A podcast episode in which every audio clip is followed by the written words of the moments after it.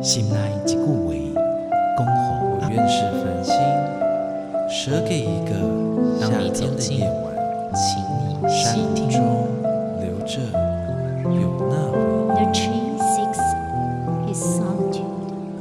像一条同款的溪水，流过每一位少年家发梳下，你感受过吗？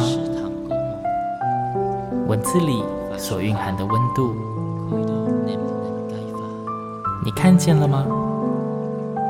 音乐中所描绘的画面，现在，让我们一起听闻乐声响。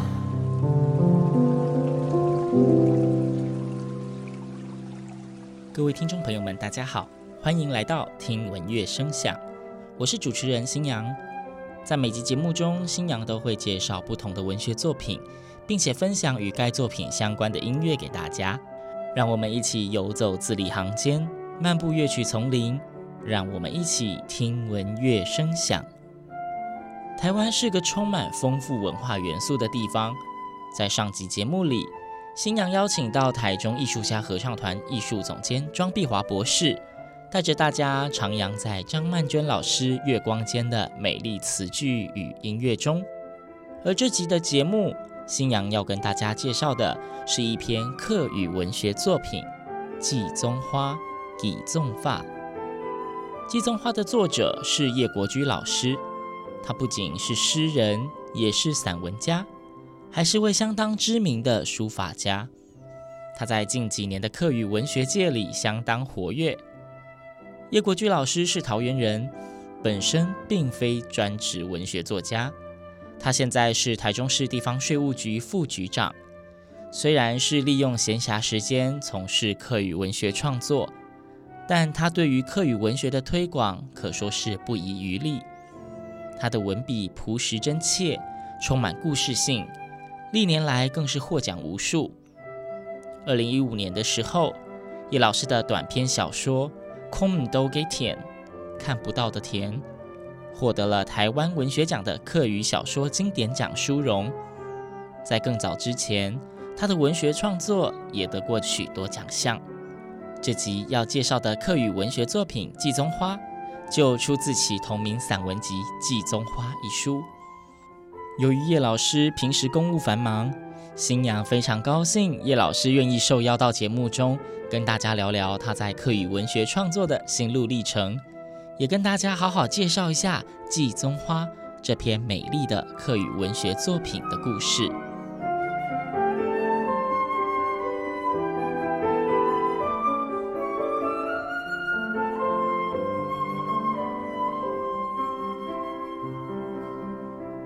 叶国居老师，你好。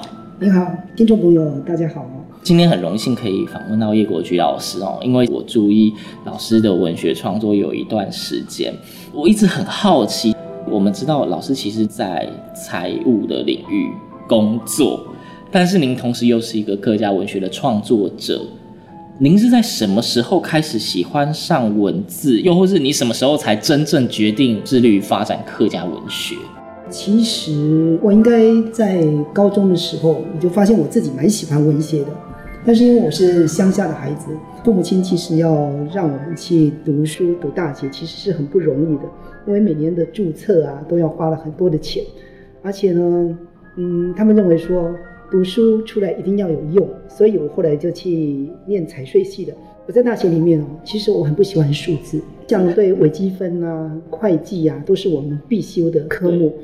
可是我觉得说，对那个数字我真的不喜欢。我很真诚的感受到我自己是很喜欢文字的，所以呢，以前在上课的时候啊，老师在上课在讲微积分，在黑板讲的口沫横飞哦，那我这一次下呢，在台下看散文，所以我到了大四那一年，就是民国七十七年，大概是五月多吧，呃，因为乡下人很少念大学嘛哈。我母亲呢，就从这个隔壁的村庄知道了，其实今年大学四年级的学生都已经回来了。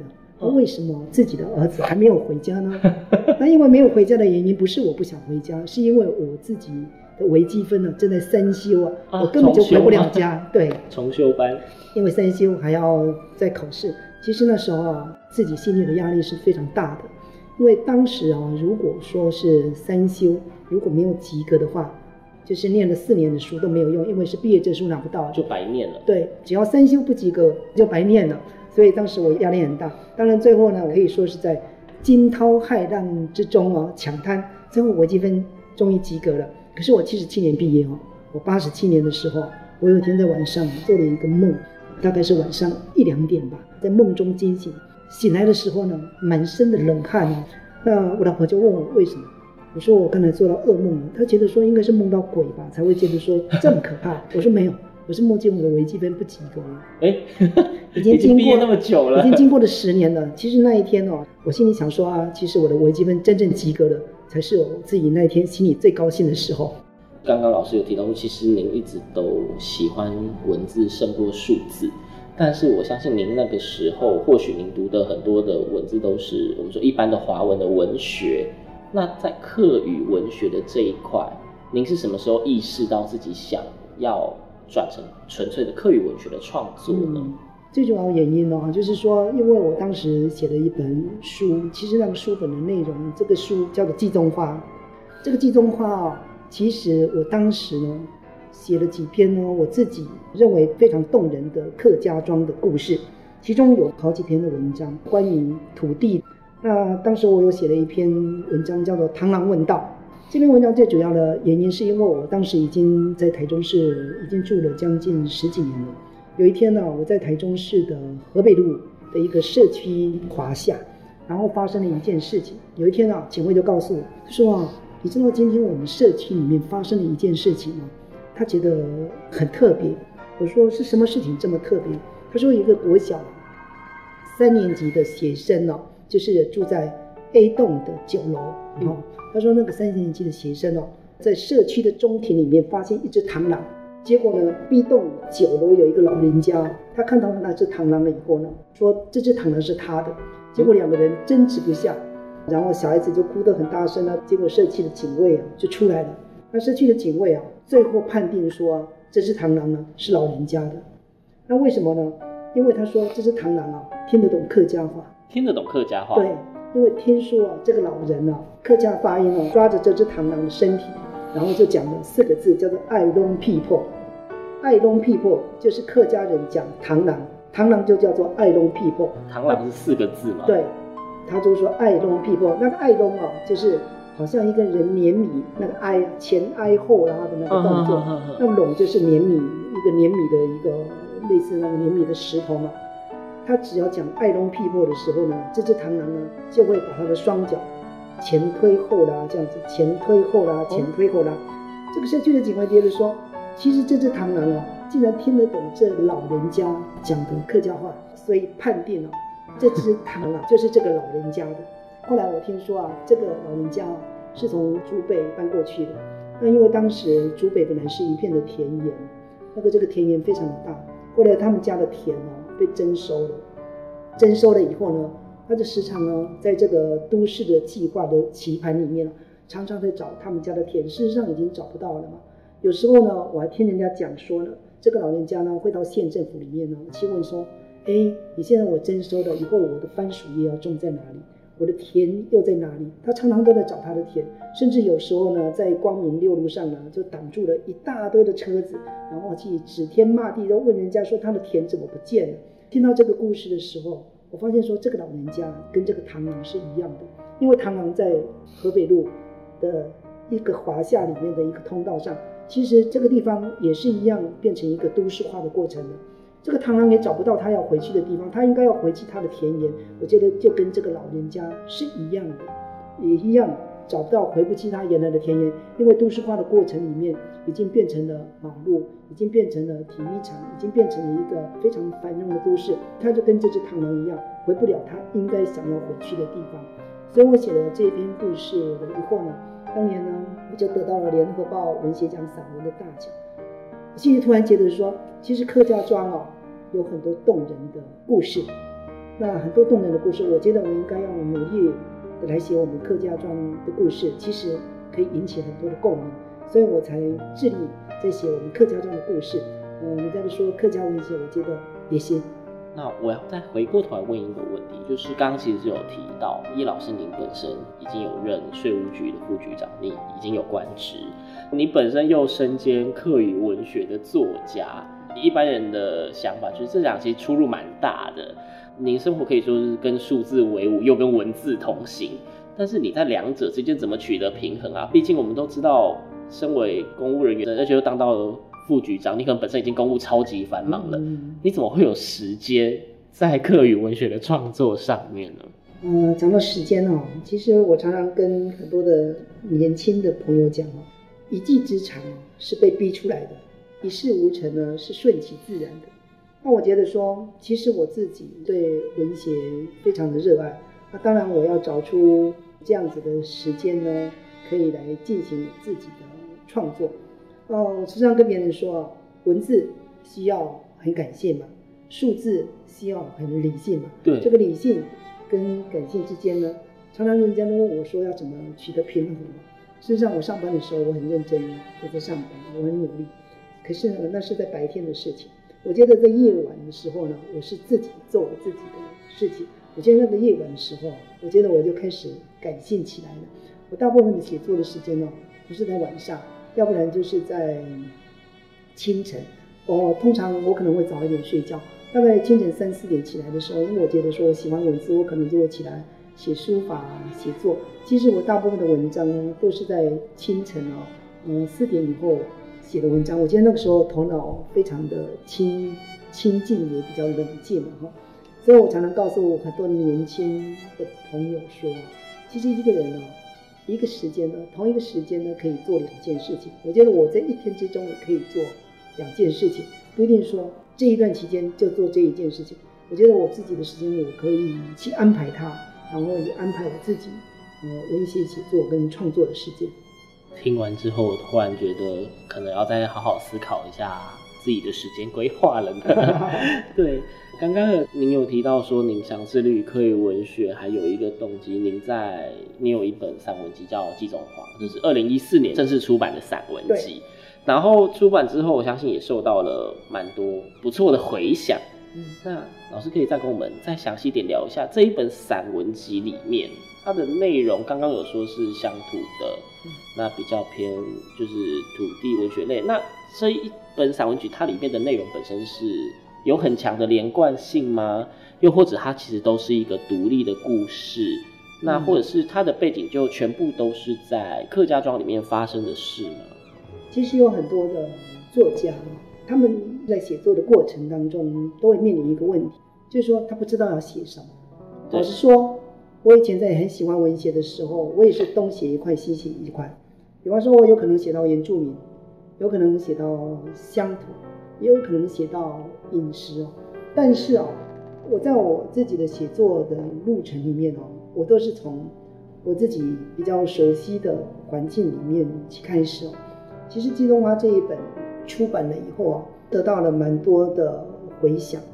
我觉得在现在目前这个。书市不是很热络的情况下，对，呃，我《季中华》这本文学书啊，也算是一个畅销书了哈。那很多的朋友就是看了《季中华》了以后，他都会觉得说，虽然他不是客家人，但他从我的故事里面呢，其实了解了就是客家庄的一个故事。所以我写的这一本书啊，其实大部分都是属于客家庄的故事。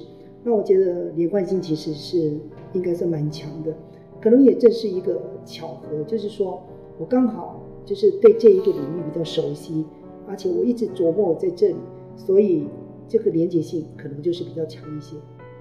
因为我本身其实对客语并没有很深的研究，但是有一个疑问是，客语如何形成文字？它本身就有文字吗？哦，客过去是没有文字的整理，现在目前嗯已经逐渐的整理的比较完善了，就是用客语发音的客语汉字。但是我写季中华，我是用华文写的，我是用华文去写客家庄的故事，然后偶尔掺一些客语汉字的元素在里面，就好像刚才我讲的爱农 people，嗯，当我把它呈现的时候，它就是客家话发音的嘛，嗯。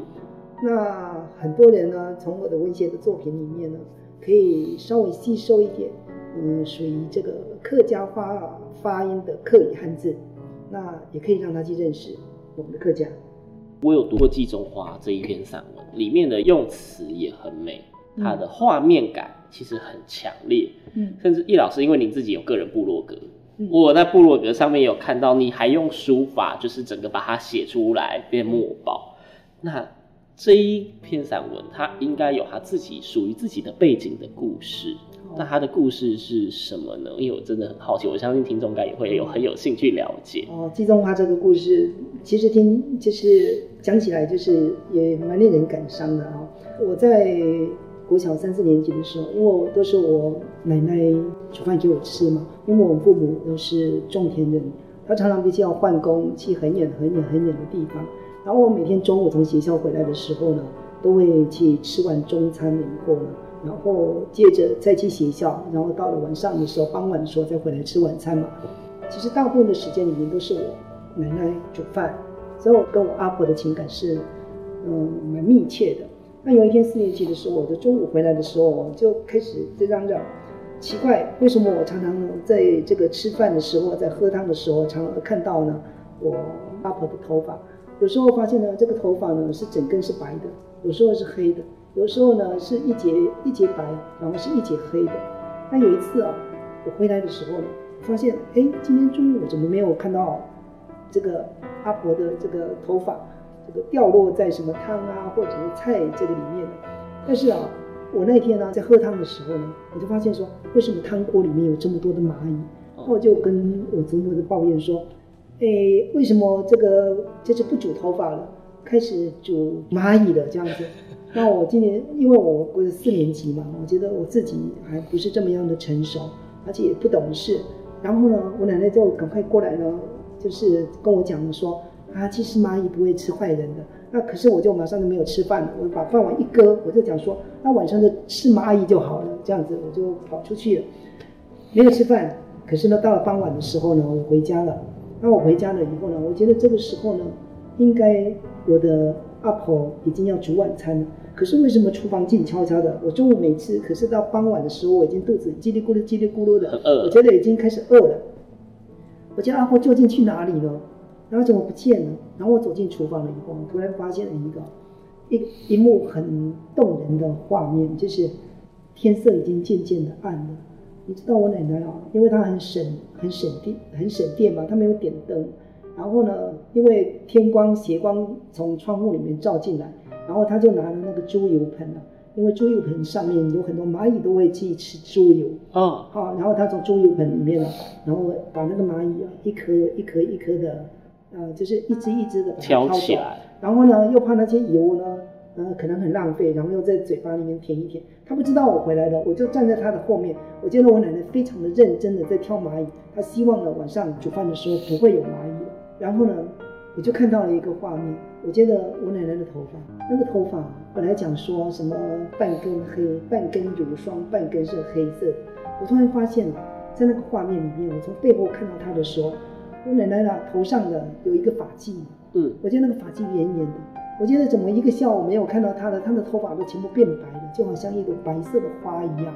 当她发现我的时候，我就讲说：“你回来了，今天晚上啊。”吃饭的时候一定不会有蚂蚁的。其实我当时心里很感动，我觉得这个画面在我心里藏了很久很久。后来呢，因为我就跟郑桥旁边坐在写客语歌，其实是呢，我当时很想就是要写关于我阿婆的一首歌。我突然想到这个画面，我觉得那个画面呢，我祖母的法器啊，它就是一朵花。我觉得这个花啊，是一个会移动的花朵，因为它白天呢可能在田野里面，晚上呢。它就会回到家里。我觉得这朵花的香味呢，应该是一个汗水的香味，它就是汗水的香味。而且我觉得这一朵花呢，是客家人的勇士之花，而且这朵花呢是越老越开花。因为当我阿婆的年纪越来越大的时候，我发现他的头发越来越白了，是年纪越大越老越开花的一朵花。它是一个客家人普世价值的花朵，所以我当时呢写下了这一首歌，叫做《季中花》。我后来发现呢，在中国啊，在台湾有很多的合唱团体，嗯，都很喜欢唱这首《季中花》。我觉得他们正在歌颂客家庄一个妇女的伟大。季中花也是一个客家庄的普世价值的花朵，它是永赞客家妇女一生的辛劳辛勤啊，不怕风霜雨雪，不怕这个日头烈烈的在外面晒它。嗯，这朵花就是客家庄的季中花，所以是一种岁月的美丽。所以季中花它不是一个真实存在的植物。对，它是形容发髻盘成一朵像花一样。对，所以可以理解成这个季中花其实写的里面很多是回忆跟心中的感动。嗯，对对对对。那刚刚老师你有提到说季中花后来有被编成歌曲嘛？然后据我所知，他也有拿到音乐的奖项。这首歌写的很美。也有人改编成合唱曲，卢老师所提到的，在合唱界的确也有掀起一股风潮。那您觉得改编后的作品的呈现意境上有符合您的期待，或是超出您的期待？我觉得，我每当听到改编作品的时候呢，我就觉得说，好像是说用一种不同的呈现的方式啊，让季中花去变得更伟大。我常常觉得说，听到那些改编的作品呢。有些东西确实是超出我的预期的。我觉得我当时写是写我心中的感动。那有很多改编以后的那个季中花，它可以更呈现整个客家庄的宁静。整个客家庄呢，它的妇女从一天然后到晚的一个生活，然后从黎明即起，然后就很辛勤、很努力的工作，到夜色如墨的晚上呢，它还不断的在。客家庄里面穿梭啊，辛劳。哦，我时常听到就是有关改编的歌曲的时候，其实我自己心里都听了还蛮感动的。我觉得季中花经过一个音乐家他们再度的诠释，说明他们用呃不同的角度、不同的眼睛哦，去看季中花这件事情，我觉得常常超出我自己原来的格局，当然会让人家特别的感动。嗯。老师，你就是除了季中花被编成曲之外，你有没有想过另外再把自己其他的客语文学创作也请人委托编曲呢？我现在目前哦，就是编曲，可能我没有太多的想法啊，但是我有在做一件事情，就是说，因为我写了很多客家庄的故事嘛，我觉得每个故事里面哦，其实它有可能都可以成为一首歌曲。我觉得是说。除了用文字去表现客家庄的故事，表现出文学以外，同时呢，它有音乐存在的可能。那也用音乐的形式呢，去推展客庄的故事，推展客家的文学。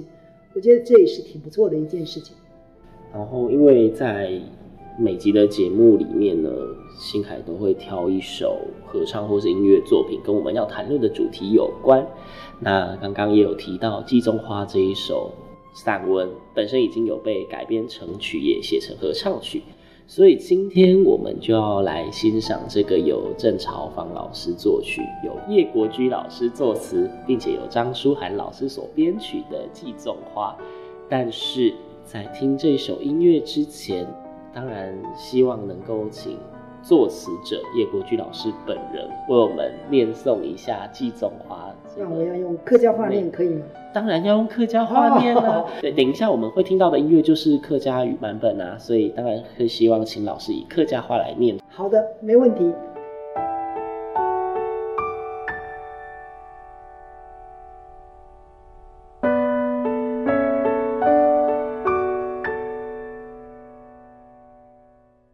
季中花，在家乡可能日泪啪啪酱酱改发。一蕊花靠一蕊，思情人倚在日记架。大早在天安山下，阿无头又转动来木卡。该蕊花在下坡，跳那当盖季中花。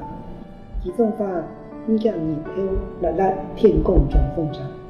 哈哈，不管地美味，心管青菜，心头暖日记架。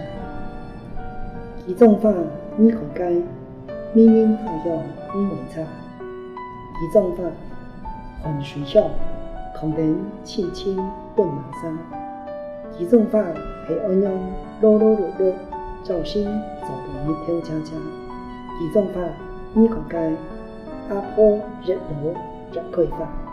该蕊花抛些些，唱诗便拍花为了解，野蕊花系鸳鸯界，人人然然，年年年年，快点啊，快点啊！